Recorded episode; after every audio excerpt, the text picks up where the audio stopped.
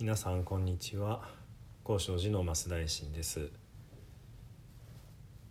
えー、お盆でですね、えー、ご先祖様がどこから帰ってくるのかということなんですけどもこれは実はあのいろいろなところから帰ってくると言われております。まず一つ、えー、海沿いのね集落でしたらその海の向こうからご先祖様が帰ってくるというふうにあの言われていました。ですから、えー、海の向こうにこう、え海岸べたでねあの迎え火を焚いて、えー、ご先祖様をお迎えする。また、えー、山里の集落ですとねその山の奥からご先祖様がお戻りになられる、えー、またですね、えー、空の天高くからご先祖様が戻ってこられるこういった考え方もありました。この天高くからお戻りになる時に、え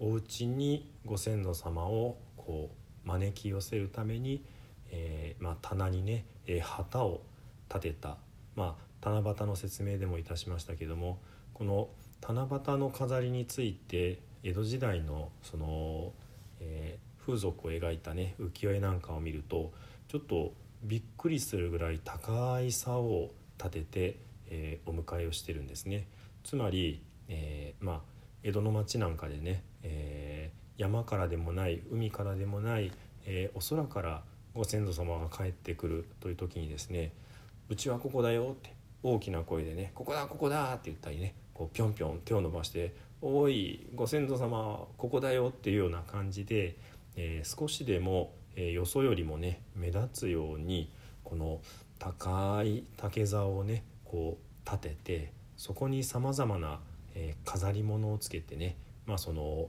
え旗というのは仏様を、えお招きするえー、乗り物としての、えー、雲だというふうにも言われております。そういった仏様お越しくださいませっていうような旗をですね、えー、まあ応用というかねご先祖様どうぞ、えー、こちらにお越しくださいっていうような目印な目印の旗を立てたりですね、えー、また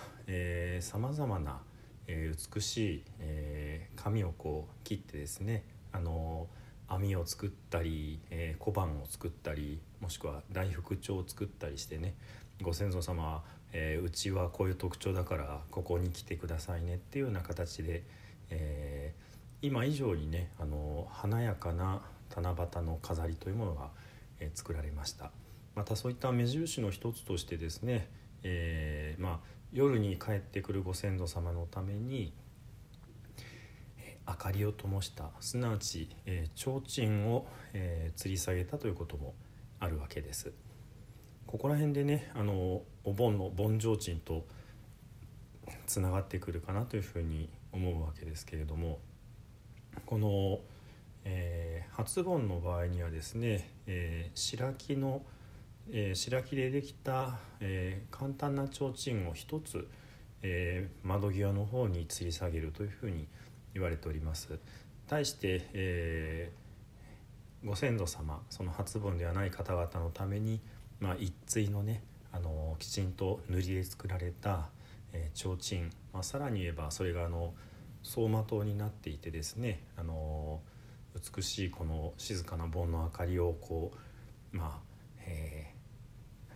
ー、青いセロファンに赤とかね黄色とかの、えー、セロファンが貼られていて美しいこう、えー、静かな明かりがこうくるくると回っていくっていうようなね、まあ、お花の形であったり水の流れであったりそういったものがあしられてたりするわけです。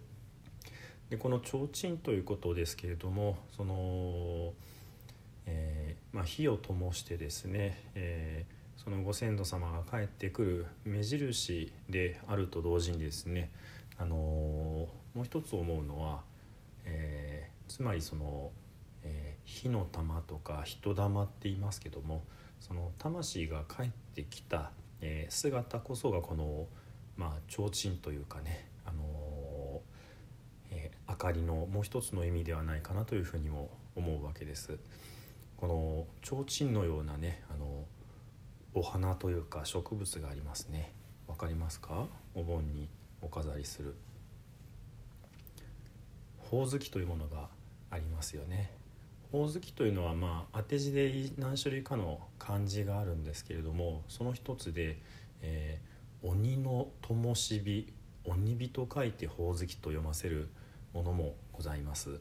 つまりねその、えー、ご先祖様ここだよっていう明かりであると同時に帰ってきたご先祖様そのものとしての、えー、火の玉これをあのお花として表したものがほおずきでありまたその、えー、失礼として表したものが提灯である、まあ、こういうことは普通は語られないですけれどもその裏側にはねこういった意味合いもあるのではないかなというふうにこう、まあ、思われるわけですね。このご先祖様がいろんなところから帰ってくるそして高いところから帰ってくるというところからですね、あのー、考えていただきたいんですけども夏にさまざまなあのお祭りがございます。で例えば、秋田でしたっけね。あの関東祭りっていうのがありますね。関東っていうのはそのえー、っと竿の頭に提灯をぶら下げるというお祭りですね。それもすごい高い竿に一つの提灯ではなくってたくさんの提灯をこうずらずらっと並べてね、まあ、それをこう下で一人の方がこう持たれたりするそういうところがとてもこう驚きのねまあ何て言うんでしょう。曲芸的なねこう華やかさもあったりするわけですけれどもあの本質を考えれば、えー、ご先祖様この高いところに帰ってきてっていうようなその、え